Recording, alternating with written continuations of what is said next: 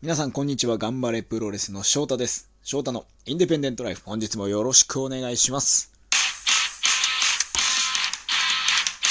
ラジオトーク久々の投稿となってしまいました。ご無沙汰しております。大晦日です。皆さん、どんな年末をお過ごしでしょうか今年は例年とは違った静かに過ごす人ともあまり会わないという年の瀬を過ごしている方も多いのではないでしょうか。あっという間に年末が来てしまって、ラジオトークの方ではご報告が遅れておりましたけども、12月26日の頑張れプロレス板橋大会で、アスカ選手を破り、インデペンデントワールド世界ジュニアヘビー級のベルトを取りました。5000円。そして、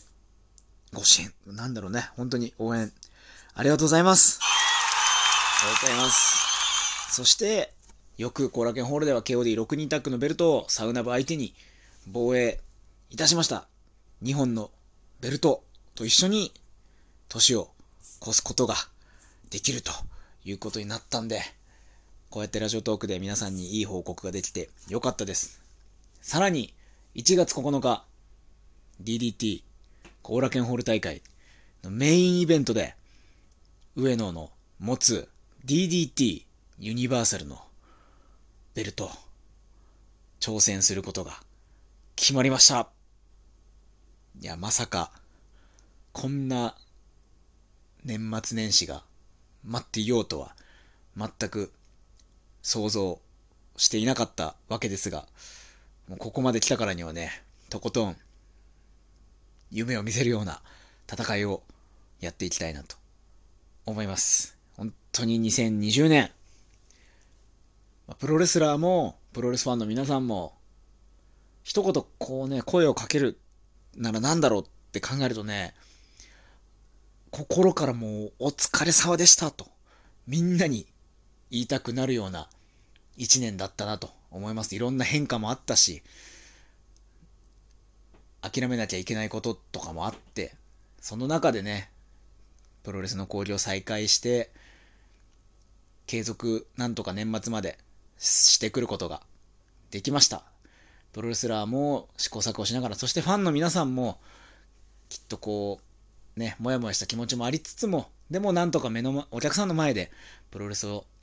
やることができています。2021年がもうあと数時間でやってきて、今までのような、こう、普段のね、プロレスの本来の姿、プロレスの、まあ、姿は変わらないんですけど、まあ、プロレス会場の本来の姿っていうのを取り戻すには、まあ、もうちょっと、時間はかかるという覚悟はね、もちろん僕もあるし、まあ、皆さんも思っている部分だなとは思いますけども、必ずその先、ここを乗り越えた先に、また今までのような、今まで以上のきっと大熱狂空間を作り上げる日が来ると私は信じておりますので、その日まであんまりね、肩に力を入れず、頑張りすぎず、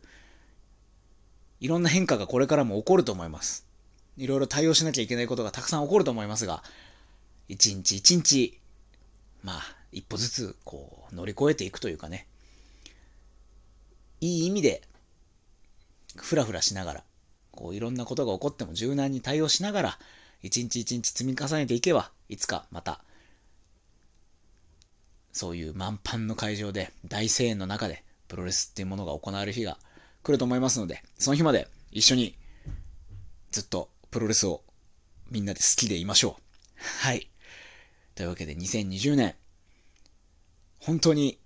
お世話になりました。ありがとうございます。2021年が、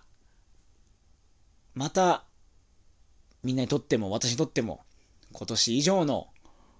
いい年に、そして、進化の年なのかな。変化、変化もすると思うけど、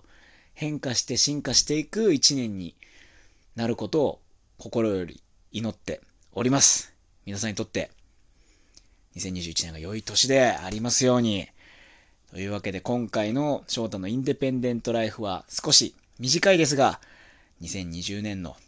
感謝を伝えさせていただきました。次は、また、2021年に、お会いしましょうか。次にこれを配信するとき、するときは、もう年が変わってます。令和3年。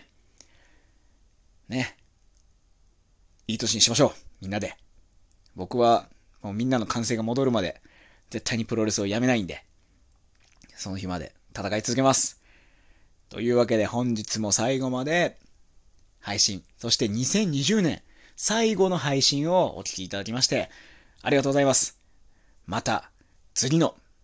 2021年一発目の配信でお会いしましょう。それでは、ごきげんよう。さようなら。良いお年を。